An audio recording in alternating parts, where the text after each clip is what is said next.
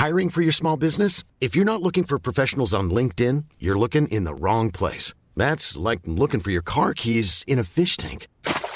LinkedIn helps you hire professionals you can't find anywhere else, even those who aren't actively searching for a new job but might be open to the perfect role. In a given month, over 70% of LinkedIn users don't even visit other leading job sites. So start looking in the right place. With LinkedIn, you can hire professionals like a professional. Post your free job on linkedin.com slash people today. El Heraldo Media Group presenta Periodismo de Emergencia con Arturo Rodríguez, Hiroshi Takahashi y Roberto Aguilar.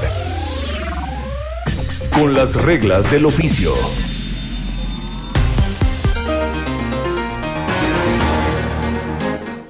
Bienvenidos a Periodismo de Emergencia, les saluda Arturo Rodríguez y como siempre es un gusto poder encontrarnos aquí para profundizar sobre algunos temas de interés público, esta vez con la ausencia desafortunada de nuestros compañeros Hiroshi Takahashi y Roberto Aguilar, pero en enlace con Ignacio Rodríguez Reina, eh, a quien saludo esta mañana. Muy buenos días, Ignacio. Hola Arturo, muy buenos días y también un gusto estar aquí para empezar a platicar sobre algunos de los temas más importantes que surgieron en la semana este y bueno pues a, eso eh, nos eh, abordaremos. Como todos los domingos eh, planteamos la agenda de la semana que viene con Futuro Próximo. Futuro Próximo. La semana inició y acabó con la polémica por el tema energético, con la acumulación de suspensiones definitivas a la aprobada ley de la industria eléctrica y el malestar presidencial al respecto. Una nueva iniciativa presagia desencuentros del presidente López Obrador con el sector privado, pues ha propuesto una reforma a la ley de hidrocarburos. En leyes secundarias, el presidente se enfila a otro lance para ir ampliando una contrarreforma energética y con ello profundizar su desacuerdo con el sector privado, las oposiciones en el legislativo y la presión en el judicial. México llegó al primer aniversario del confinamiento por pandemia superando las 200.000 muertes asociadas a la COVID-19. La publicación de los datos, sin embargo, motivó otra descalificación del subsecretario de Salud, Hugo López Gatel, que lejos de admitir la responsabilidad en los malos resultados, culpó a los medios de comunicación de estar obsesionados con los números y lucrar con el dolor de la gente. Y bueno, pues el miércoles la atención se concentrará en la resolución del Tribunal Electoral del Poder Judicial de la Federación sobre la transmisión de las mañaneras y los magistrados estarán sometidos a presión precisamente para resolver la mencionada negativa de registro y la sanción a Morena impuesta por el INE. Como se sabe, el martes 30 se cumplirá un año desde que el gobierno de México declaró el confinamiento con el país superando los 200.000 casos y la previsión de que una tercera ola de contagios se extienda como ya sucedió en otros países y por el relajamiento de medidas sanitarias dada la actividad turística de esta Semana Santa. Y por otra parte, se espera que en una actualización más de la disponibilidad de vacunación se logre avanzar en la semana al menos hacia 11.5 millones de vacunas para México. Esto representaría, bueno, pues importantes datos. El ideal gubernamental plantea que para abril se alcancen 30 millones de dosis y cumplir así con el compromiso de inmunizar a la población mayor de 60 años antes de que concluya abril.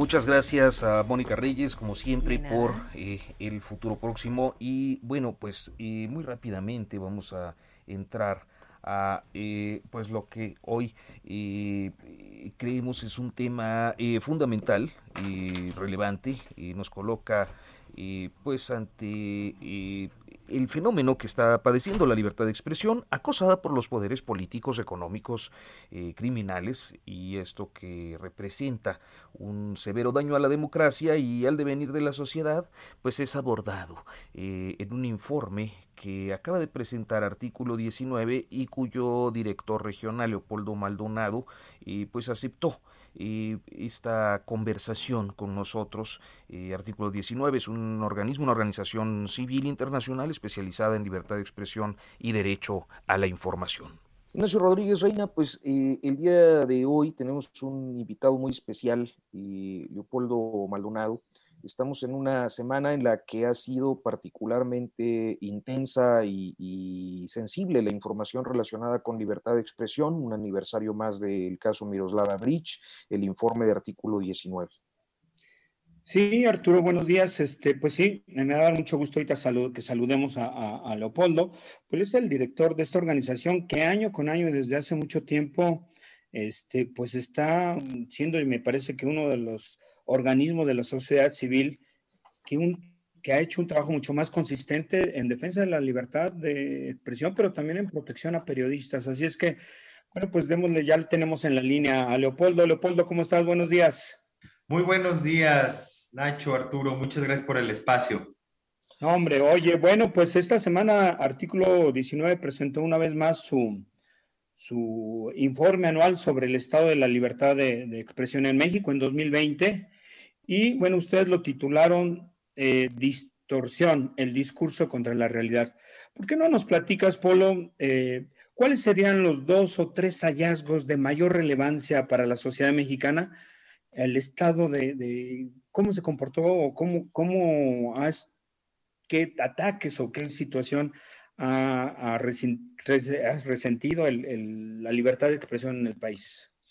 Pues mira, Nacho, primero que nada el nombre creo que es muy ejemplificativo de lo que estamos viviendo, ¿no? Es el propio discurso gubernamental concentrado en la voz del presidente, como una arma de gobierno para atacar, como parte también de la centralidad de su estrategia de comunicación, como no lo habíamos visto antes. No quiere decir que antes no fuera importante la comunicación política, pero la centralidad de la disputa narrativa y lo que eso ha significado en estos dos años de gobierno ha tenido algunos efectos preocupantes no necesariamente en eh, lo que se estaba buscando con, por ejemplo, ejercicios informativos como las llamadas mañaneras, que han ido decantando en otra cosa, ¿no? en la estigmatización de la prensa e incluso en algo de desinformación sobre ciertos aspectos muy preocupantes sobre los cuales se ha cuestionado al propio presidente. Empezaría con la violencia contra la prensa, la cual aumentó un 13% respecto al 2019. Registramos 692 agresiones contra periodistas durante todo el año pasado. Eh, estas agresiones fueron cometidas casi la mitad, casi en un 50% por eh, servidores públicos de los tres niveles. Esta situación es una tendencia a la alza que debemos desde hace muchos años lo preocupante es que no solo no vemos que esa tendencia se vaya frenando o disminuyendo, sino que va aumentando. Eh, y creemos, y así lo hemos confirmado a partir del análisis del informe, que un discurso especialmente tóxico contra la prensa genera un permiso para agredir. Y lo vemos sobre todo eso a nivel local. Gobernadores como Luis Miguel Barbosa, como Jaime Bonilla, como el propio Javier Corral en Chihuahua o como Enrique Alfaro en Jalisco, quienes también se han aprovechado de esta ola de descalificaciones en contra de la prensa crítica para atacarlos a través de su discurso, pero eso a su vez tiene un efecto multiplicador.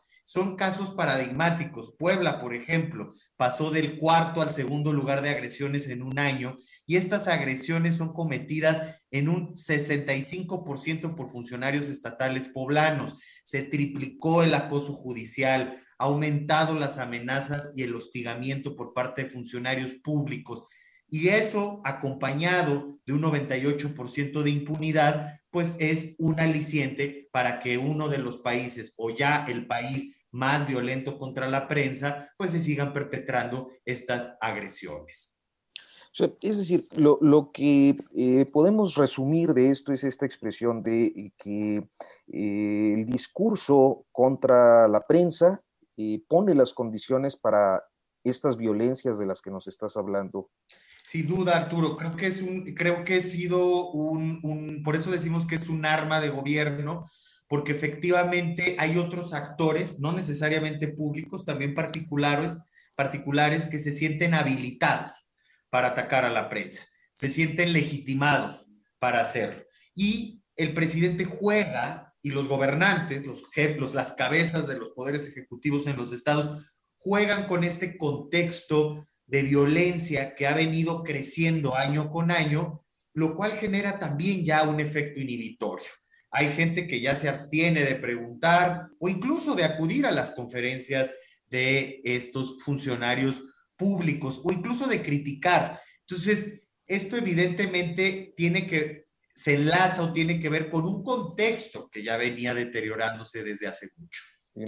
Eh, a uno de los elementos que comentas, eh, Leopoldo, pues podría ser no solo preocupante, sino paradójico, eh, porque mucha gente pensaba que con el cambio de régimen, con la llegada del gobierno de Andrés Manuel López Obrador, eh, pues digamos, se ensancharía la libertad de expresión, habría, digamos, un, diría, una primavera democrático en términos de la posibilidad de, un ejercicio verdaderamente crítico de la prensa con respecto al poder y el ejercicio de, y el desempeño de un papel de contrapeso. Sin embargo, dices que, que comentas que en el informe hay algo que es, no solamente hay una estigmatización y un ataque a la prensa, sino desinformación desde las propias conferencias mañaneras. ¿Cómo es eso, Polo?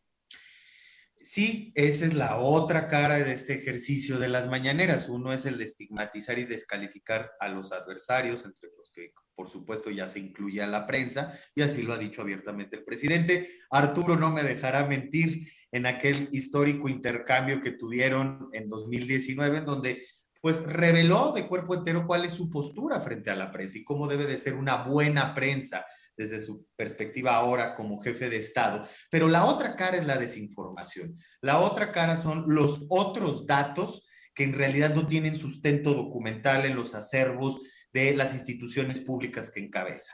Hicimos varios ejercicios de solicitudes de acceso a la información, lo hicimos junto a otras organizaciones feministas, por ejemplo, con el tema de las llamadas falsas a Locatel por violencia doméstica durante el confinamiento.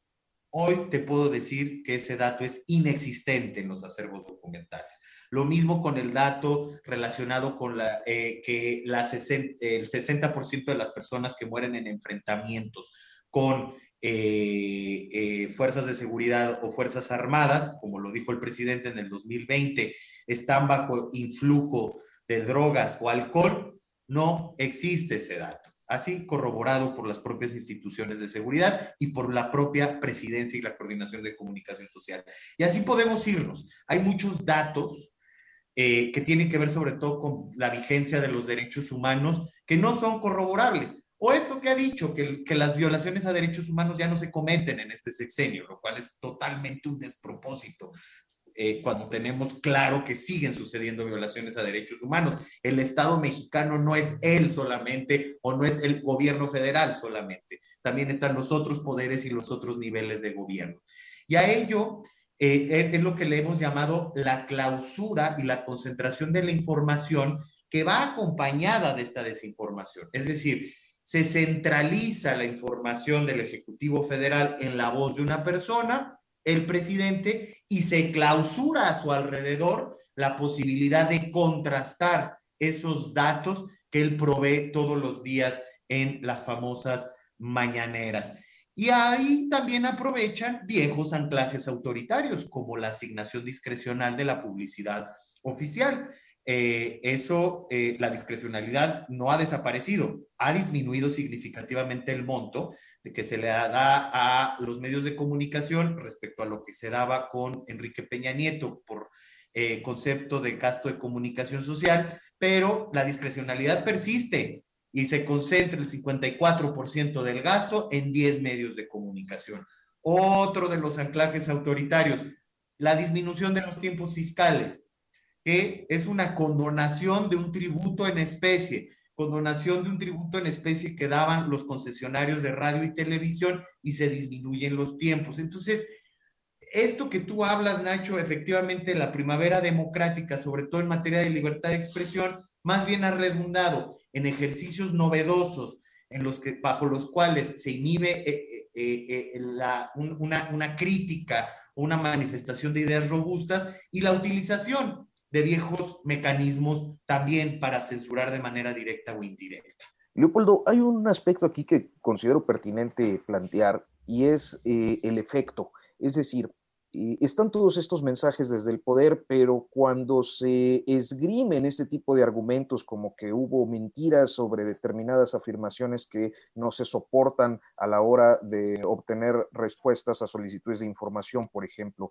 o, sobre la realidad de lo que publica o deja de publicar la prensa, eh, en contraste con lo que se expone en, la mañanera o en el discurso presidencial, eh, pareciera que hay una sociedad predispuesta a aceptar lo que se dice desde el poder eh, y a rechazar lo que se dice desde, desde la prensa, eh, sea la que sea.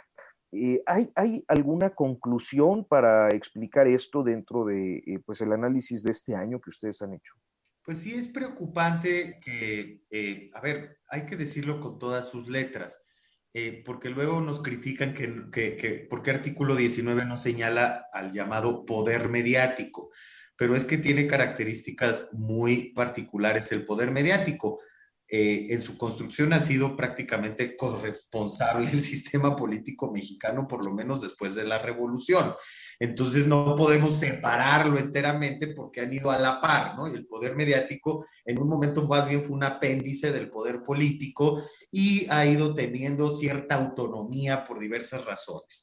Pero, de, pero, pero aún así se mantiene un férreo control y, y la ciudadanía percibe que la prensa. Así, en términos generales, está vendida, ¿no? Y que la prensa le ha hablado al poder históricamente. A pesar de que se aprecia mucho estos ejercicios críticos que han hecho desde diversos proyectos periodísticos, se nota que, que, la gente, que la sociedad en general está ávida de información, de información crítica, de información que haga un preciso escrutinio del poder, información que sin concesiones de ningún tipo, creo que sí es importante señalar que existe en el, en el imaginario esta mirada de que la prensa ha estado al servicio del poder y eso lo aprovecha muy bien el gobierno actual, el proyecto político actual. Esa percepción eh, es con la que se juega hoy en día y es con la que se victimizan ahora desde el poder. El tema es que ahora ya son responsables de lo que pase con la prensa porque son funcionarios públicos y tienen un alto cargo y una alta investidura. Leopoldo, pues ya para terminar nos quedan un par de minutitos. Eh, a mí me gustaría nada más cerrar la entrevista con eh, planteándote un tema que me parece relevante. También ha habido, digamos, desde el poder y desde ámbitos, yo diría, de la sociedad civil, una estigmatización y una satanización de la publicidad oficial cuando la publicidad oficial podría ser un recurso que favoreciera la pluralidad de voces en el país y enriqueciera el debate, el debate público. Y sin embargo, hoy se estigmatiza toda publicidad oficial como si fuera algo, algo enfermo, algo, algo maligno, algo que deberíamos rechazar, cuando está probado que en un, en un, en un, en un país como el nuestro, la publicidad oficial sí podría ser una herramienta para fortalecer la pluralidad de las opiniones. Sin lugar a dudas, Nacho, yo creo que la publicidad oficial tiene un fin legítimo y está constitucionalmente establecido, que es generar campañas de orientación social. El problema es, uno, cómo se ha manipulado la publicidad oficial y se ha utilizado para eh, promoción personalizada o promoción de ciertos proyectos políticos partidistas, ¿no? No necesariamente personalizada, pero pues ya vemos los logros de gobierno, ¿no? Como está hoy establecido en la Ley General de Comunicación Social, eso no establece la Constitución.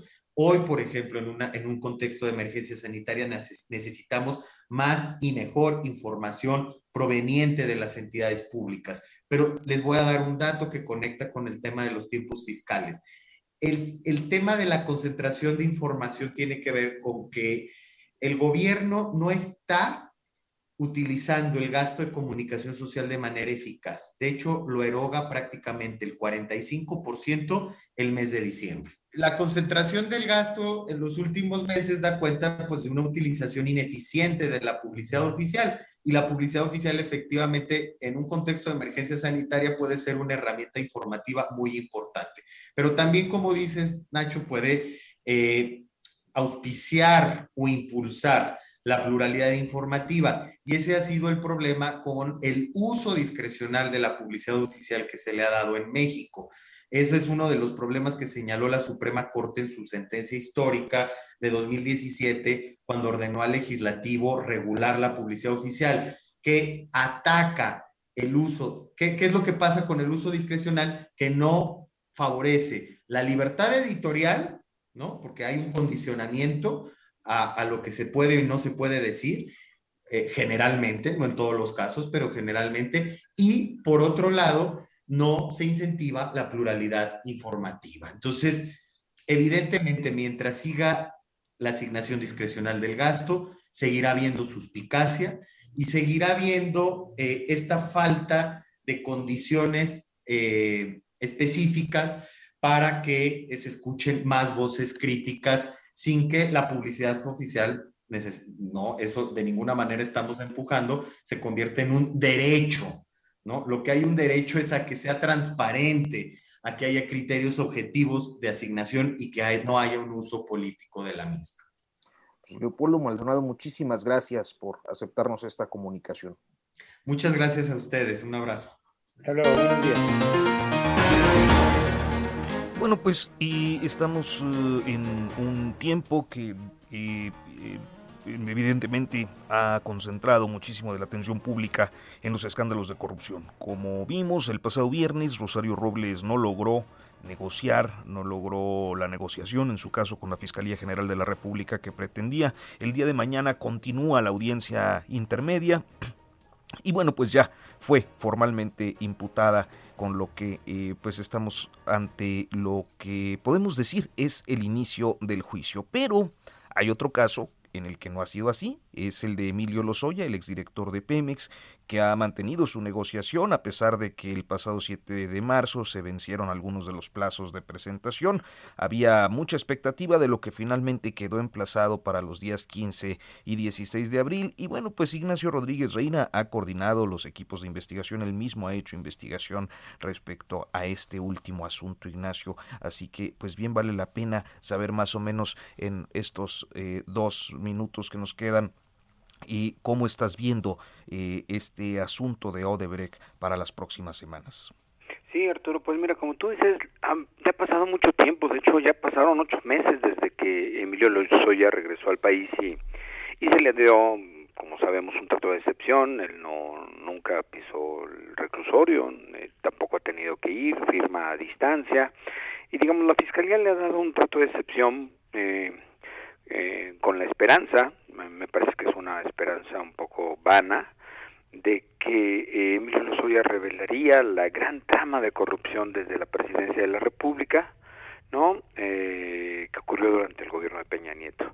Y pues eh, vimos justamente también en una audiencia que me parece que quedará en la historia y que hay que tenerla presente, cómo pues presentó una denuncia a Emilio Lozoya, él denunciando, pues que había sido el sujeto de presiones que lo obligaron prácticamente a participar en estos hechos de corrupción, eh, articulados eh, eh, por supuesto desde los pinos y desde otras esferas de poder en las que estarían involucrados pues ni más ni menos que Luis Videgaray, el, el exsecretario de Hacienda y también ex canciller, también estaría implicado pues, el expresidente Peña Nieto y también dio una serie de nombres y reveló unos videos en la que hay, digamos, eh, senadores eh, o por lo menos asistentes eh, administrativos de algunos senadores, principalmente del PAN, que reciben dinero.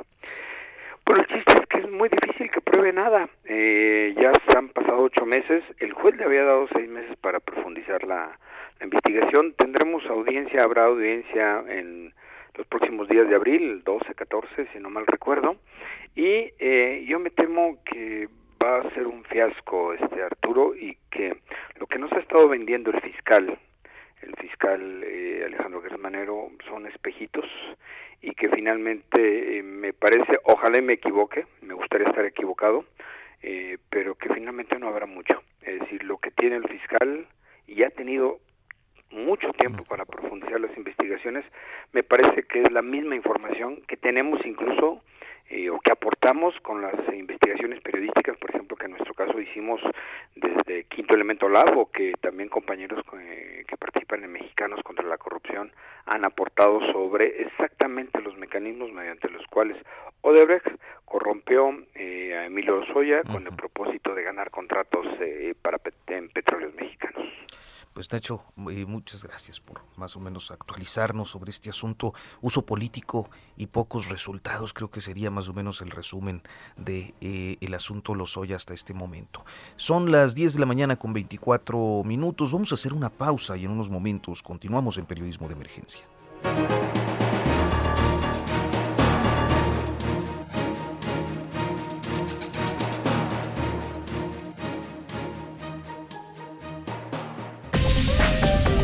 En un momento continuamos. Periodismo de emergencia. Regresamos con las reglas del oficio. Continuamos, continuamos en periodismo de emergencia. Son las 10 de la mañana con 30 minutos en punto. Le agradecemos que continúe con nosotros. Seguimos en este espacio Ignacio Rodríguez Reina y un servidor. Y bueno, porque no todos son malas noticias, es hora de eh, también entrarle a una historia personal, a una historia de éxito, eh, a una concepción artística con la que eh, nos anticipamos pues un mes a la entrega de los Oscar en abril próximo y estoy hablando de Victoria Villasana. Ignacio Rodríguez Reina, pues es un gusto recibir a una mexicana y que está teniendo pues un gran momento como eh, artista visual, como diseñadora. Estoy hablando de Victoria Villasana, Ignacio. Sí, la verdad es que da mucho gusto porque es una, es una artista que ha estado trabajando y creo que ahora se visibiliza más su trabajo, pues con esta invitación que recibió esta selección para, para intervenir, digamos, la, la famosísima estatuilla, la imagen que tenemos de pues, la entrega de los premios Oscar, pero pues un artista que tiene un trabajo ya muy sólido, que ha estado además haciendo cosas en Europa, estuvo eh, en, Londres, eh, y bueno, con una larga trayectoria muy interesante, muy innovadora, y pues es un gusto, es un gusto recibirte, Victoria, eh, esta mañana para platicar sobre ti, sobre tu trabajo. Hola, ¿qué tal? Buenos días, muchas gracias por invitarme. Este, pues muy contenta de estar aquí y compartir un poco, este, pues sobre mi trabajo y, todas las dudas que se vayan presentando. Ya, muchas gracias. Victoria, Muchas gracias, Victoria. Victoria, en tu trabajo hay una resignificación, diríamos, de la labor artística, porque pues lo que tú haces es para la gente que no conozca y la verdad la gente que no conozca y nos esté escuchando le invitamos a que busque, que google su trabajo, pues lo que tú haces es intervenciones de fotos con, con tejidos, con textiles, lo cual pues es, una, es muy innovador. Es decir, tú tejes sobre las fotos. ¿Qué, significado para ti tiene el tejido, los textiles en, tu vida? Así es, este, pues para mí, eh, me, o sea, siempre me ha interesado como este concepto de la, de la tradición que tiene nuestro país con todos los textiles y su historia pero también me gusta combinarlo con una de una manera más contemporánea y me gusta el uso de la, este uso de la fotografía. Para mí es como estas dos contradicciones que parecen contradicciones, pero que al mismo tiempo, o sea, que no se mezclan como el, como el agua y el aceite, pero para mí al mismo tiempo se complementan, o sea, para, para, para ver hacia el futuro y crear cosas innovadoras y diferentes en cuanto a todo, Creo que es importante reconocer nuestra historia y nuestro pasado, eh, digo, para no, solo para cometer, no cometer los mismos errores, sino que también para apreciar todo lo bello de nuestra historia. Eh, hay hay eh, una técnica que hayas, es decir, ¿cómo fue tu formación en esta técnica particularmente? No, pues la verdad es que fue muy orgánica, o sea, yo, yo estudié diseño en el ITESO, en la Universidad del ITESO, pero eh, la verdad es que siempre fui como un artista de closet, porque a mí siempre me gustó más el, eh, la parte conceptual y la parte de cómo crear libremente, sin, en diseño sí tienes que tener ciertas reglas, y este, y, y yo siempre estaba haciendo como cursos de fotografía o pintura o escultura cuando estaba viviendo en Londres y empecé empecé a hacer collage y, empecé a incorporar este hilo a los collages y luego vino esta parte como eh, pues más mexicana y empecé a, más colores, más o sea, como textil más, eh, más cargado. Y, pero sí, fue realmente, o sea, no fue como que yo tomé un curso o algo así, o sea, más bien fue como yo experimentando con diferentes materiales y era mi hobby, o sea, lo hacía como en mis ratos libres. Bien, en, en, digamos que, ¿en qué momento, eh, digamos, uh, sales, para usar esta expresión tuya, de, de ese closet eh, del que nos hablas?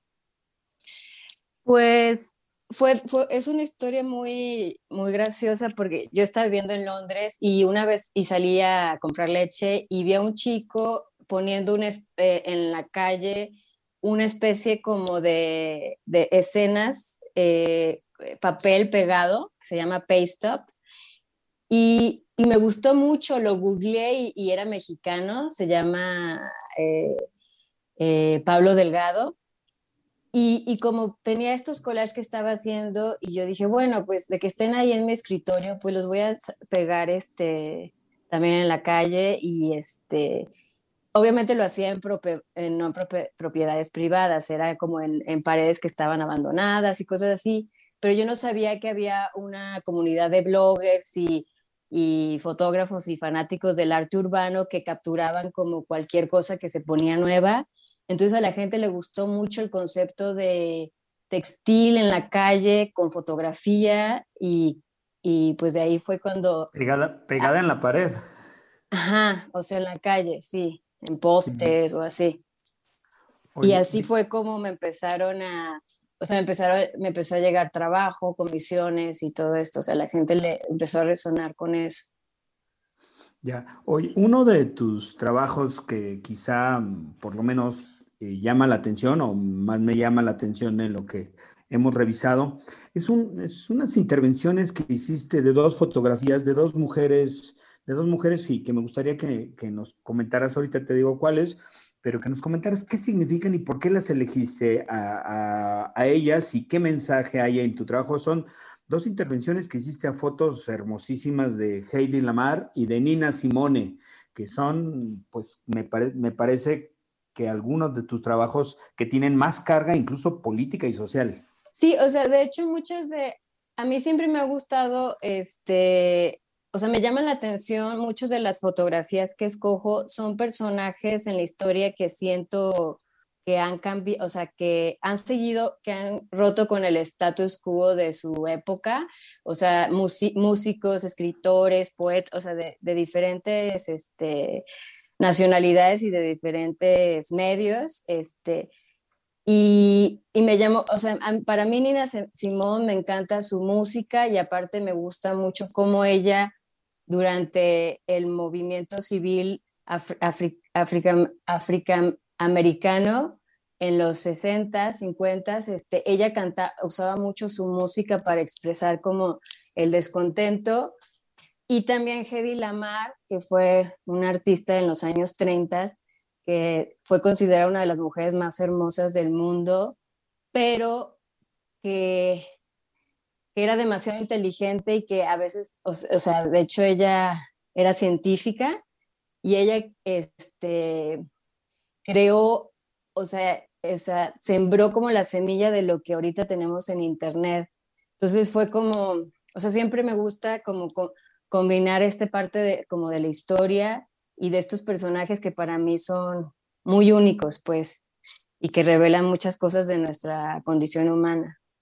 Sí, eh, Victoria, hay, hay una, eh, eh, por ejemplo, en este caso, pero también de origen, una, digamos, una orientación rebelde. O sea, en sí mismo la intervención callejera, pues es un acto de, rebeldía, ¿no? el arte como una expresión rebelde. Y, y, a mí me llama mucho la atención cómo se da el trance, digamos, de esa expresión rebelde, callejera y casi anónima eh, pues este momento en el que estás ya formando parte eh, pues importante y con reconocimiento internacional de un mercado que además es complejo, competitivo, difícil. O sea, para mí, yo todavía las piezas callejeras este, las sigo haciendo cuando viajo, o sea, pego y eso, porque es parte como, para mí el arte callejero es el arte de la gente, ¿no? De, de que está en las calles y que e, es, eh, se hace para toda la gente que se siente un poco como intimidada por el, mundo del arte, que puede ser un poco elitista, ¿no? Entonces, para mí también son como que súper especiales esas piezas y, no es que como que ya ahorita tengo trabajo con internacional y tengo y ya dejo, dejo esa parte. Creo que también las, dos cosas este, son importantes para mí y creo que una, una me llevó a la otra y las dos, este, no sé, la gente resuena con las dos de, de alguna otra manera. Son diferentes medios simplemente. Oye, ¿sigues, entonces tú sigues pegando tu trabajo en la calle, aquí en México, en Guadalajara, es donde estás sí, sí, residiendo, ¿no?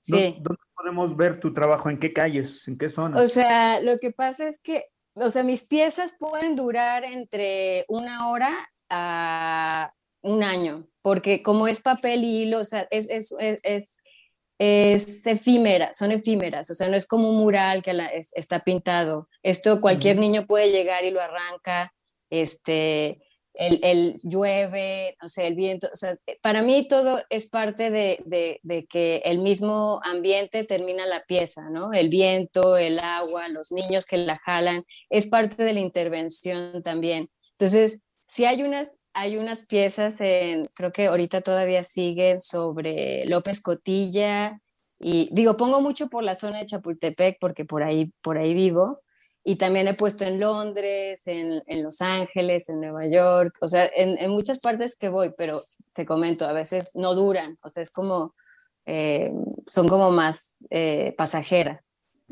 Había revisando un poco tu trabajo también, creo que hay un componente, como mencionábamos hace un, momento, de, muy subversivo. Por ejemplo, veo figuras que has intervenido y que la verdad me gustó mucho, como la reina Isabel, ¿no? La reina Isabel de Inglaterra, pues ahí intervenida su corona con, con además colores que eh, uno no asociaría evidentemente y que más bien asocia a las culturas originarias de México. Digo, seguramente hay un eco de ahí de, los tejidos wixárikas que tú estás poniendo, pero ese componente de, de romper y de incluso satanizar a personajes que representan el poder es muy interesante, eh, Victoria. Sí, o sea, para, para mí, a mí me encantan las culturas, todas las culturas eh, me, eh, no sé, creo que admiro mucho, me inspiran mucho. Obviamente todas las culturas tienen cosas positivas y negativas y a veces sí hago estas combinaciones, ¿no? O combinaciones de, este, o sea, de, por ejemplo, el contraste de la monarquía con con este elemento a lo mejor más mexicano, eh, pero eh, de hecho también he hecho, por ejemplo, a Shakespeare con máscaras de luchador, este, no sé, es un poco también un juego, como, como jugar con esta, eh, estas imágenes crossculturales, pero a veces no, este, creo que al principio solía ah, hacer cosas más políticas, eh, en cuanto, por ejemplo, a mis piezas de arte urbano. Eh, sin embargo, creo que, que para mí es, como... Eh, me, me, interesa más conectar con las personas de una manera emocional más que de una, de una tendencia política, porque siento que a veces eso causa más separación y, y creo que causa resistencia. Para mí, eh, el, cuestionar ciertos temas, pero desde, desde, la emoción puede haber más empatía de, de los dos bandos, ¿no? Y, y puede haber como una, una, especie de puente que, donde nos podamos comunicar de mejor manera.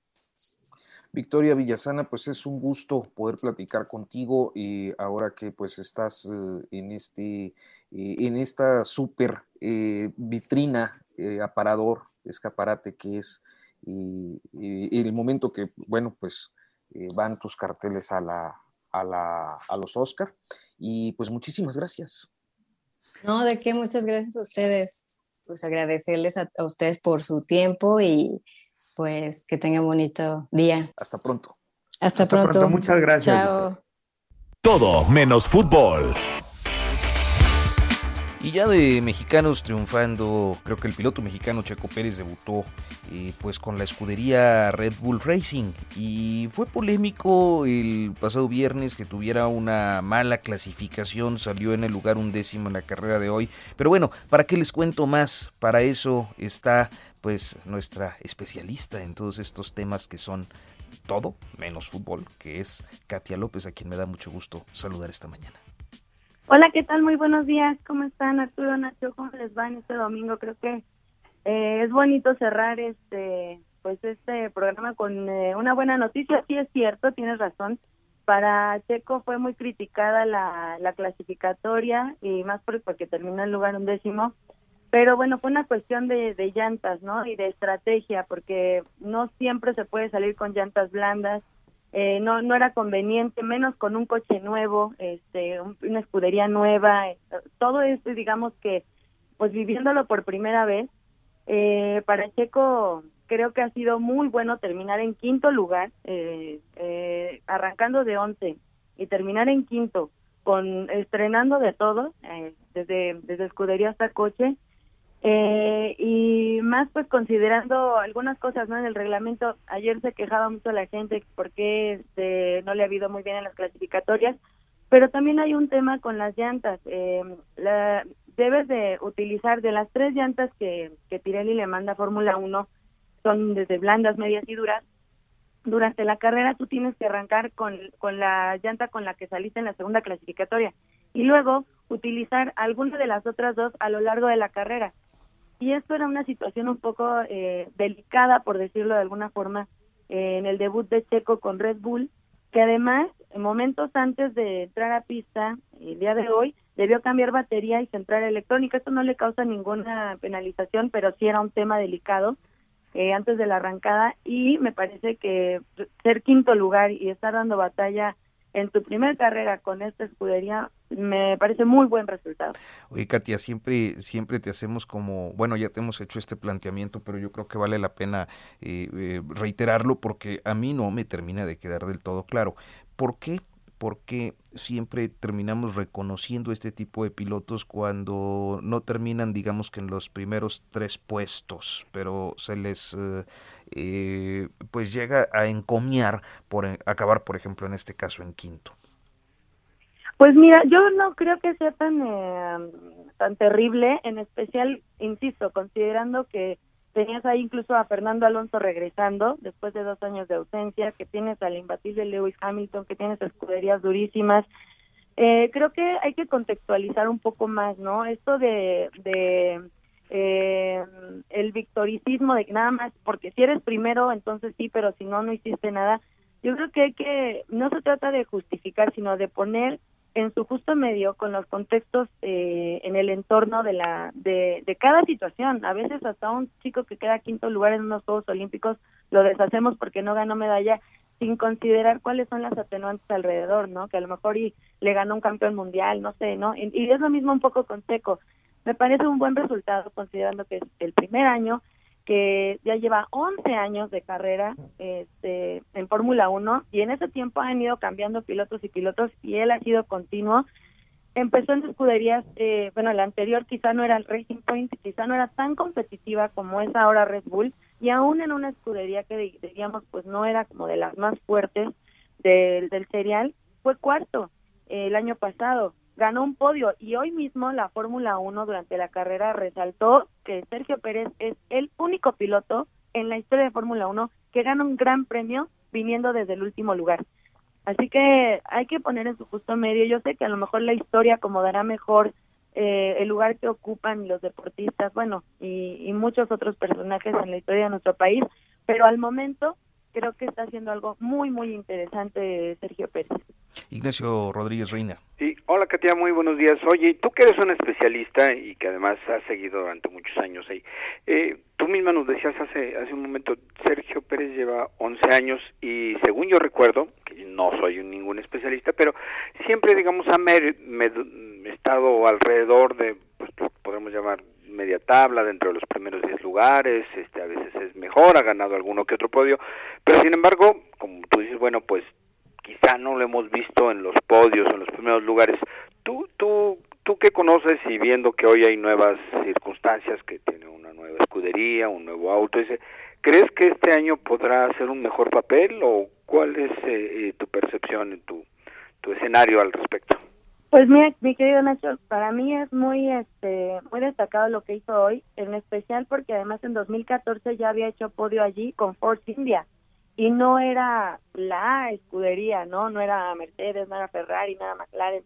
Este, aún digamos que con coches que no eran tan competitivos, él desde 2014 y mucho antes, con otros podios en otras en otros circuitos, ya había demostrado que la calidad la tiene.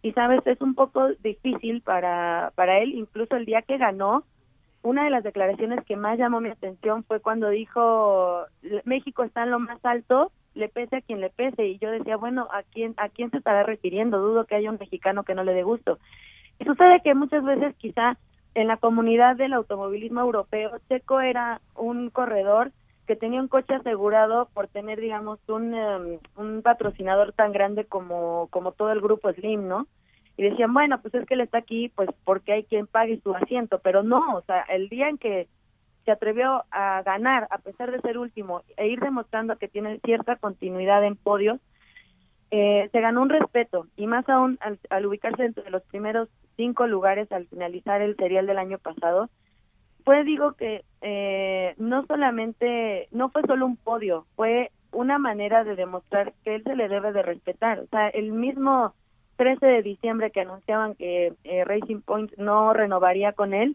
ya estaba Red Bull este, platicando con Checo Pérez y no es por nada, o sea, no es porque les caiga bien, no es porque eh, sea el mexicano más carismático, o sea, en realidad es porque les es útil. Saben que es un corredor muy duro que viene a desequilibrar a las demás escuderías, a los demás pilotos, que obviamente tienen a un joven excepcional, ¿no? Este, con Max Verstappen, que hizo podio, pero eh, sin duda Checo no está allí eh, como de relleno, ¿no? Que era esta la, la actitud con la que se le tenía o se le percibía en especial en Europa.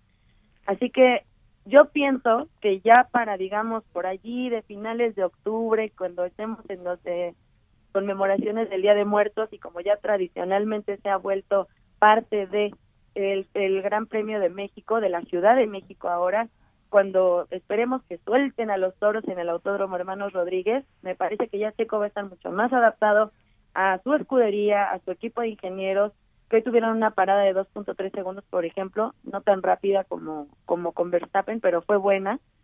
Eh, y que ya para entonces creo que podríamos tener a un Checo más estabilizado con su coche, con su escudería y con esta nueva etapa que está viviendo, que creo que es de los pilotos más contundentes eh, que hemos tenido en la historia del automovilismo mexicano.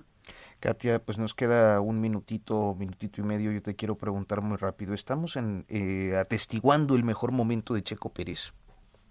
Sí, yo creo que muy probablemente se avecina. Él mismo lo comentó en una entrevista. O sea, él decía: Yo no, no vengo por el podio, por un podio. Yo quiero ganar el campeonato. Ya demostró que pudo estar dentro de los primeros cinco con un equipo no tan competitivo es decir, él tenía la calidad como piloto aun cuando la infraestructura no era la más elevada. Así que sí creo que es muy posible que podamos ver la mejor versión de Sergio Pérez en estas siguientes temporadas con Red Bull. Esta yo diría que sería mucha presión decir que ya en este año va a ganar otra vez. Eh, yo creo que hay muchas cosas que se deben de ir este, adecuando, pero sí veo que para Checo Pérez este puede ser la temporada más contundente y en, el mediano plazo verlo ganar un poco más ellos. Pues Katia López, te agradezco mucho porque además está fresquecita la información de la carrera de hoy. Y entonces te agradezco mucho que nos hayas eh, tomado la comunicación y espero que el próximo domingo, aunque va a ser creo que domingo festivo, y podamos escucharte de nueva cuenta con pues alguno de los muchos temas interesantes que dominas. No, hombre, yo les agradezco a ustedes. En el periodismo los festivos son cuando más trabajamos, así que aquí estaremos el siguiente domingo con muchísimo gusto, con alguna historia nueva por contar. Y pues les agradezco yo. Que tengan muy bonita semana. Buena semana, Katia. Y bueno, pues muchas gracias a Katia y muchas gracias a Ignacio Rodríguez Reina. Muchas gracias, Arturo. Muy buen domingo para todos. Hoy, hoy quiero hacer un agradecimiento especial y una mención especial a Juan Manuel eh, Ramírez Cancino, quien hizo posible este espacio desde su emisión original el 3 de octubre pasado hasta el día de hoy. Ha sido muy grato trabajar contigo, Juan Manuel, estimado Juan Manuel, siempre con toda tu responsabilidad, con mucho profesionalismo. Y bueno, pues esperamos, creo que hablo por mis compañeros que hoy están ausentes, este, que tus nuevos proyectos sean un éxito, como siempre.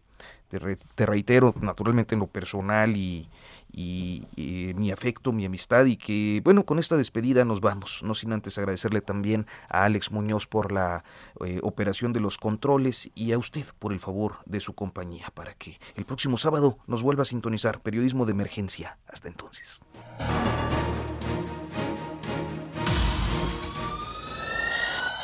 Esto fue Periodismo de Emergencia con las reglas del oficio.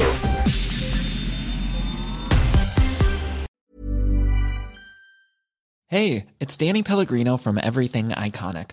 Ready to upgrade your style game without blowing your budget? Check out Quince. They've got all the good stuff shirts and polos, activewear, and fine leather goods, all at 50 to 80% less than other high end brands. And the best part? They're all about safe, ethical, and responsible manufacturing. Get that luxury vibe without the luxury price tag. Hit up quince.com slash upgrade for free shipping and 365 day returns on your next order. That's quince.com slash upgrade.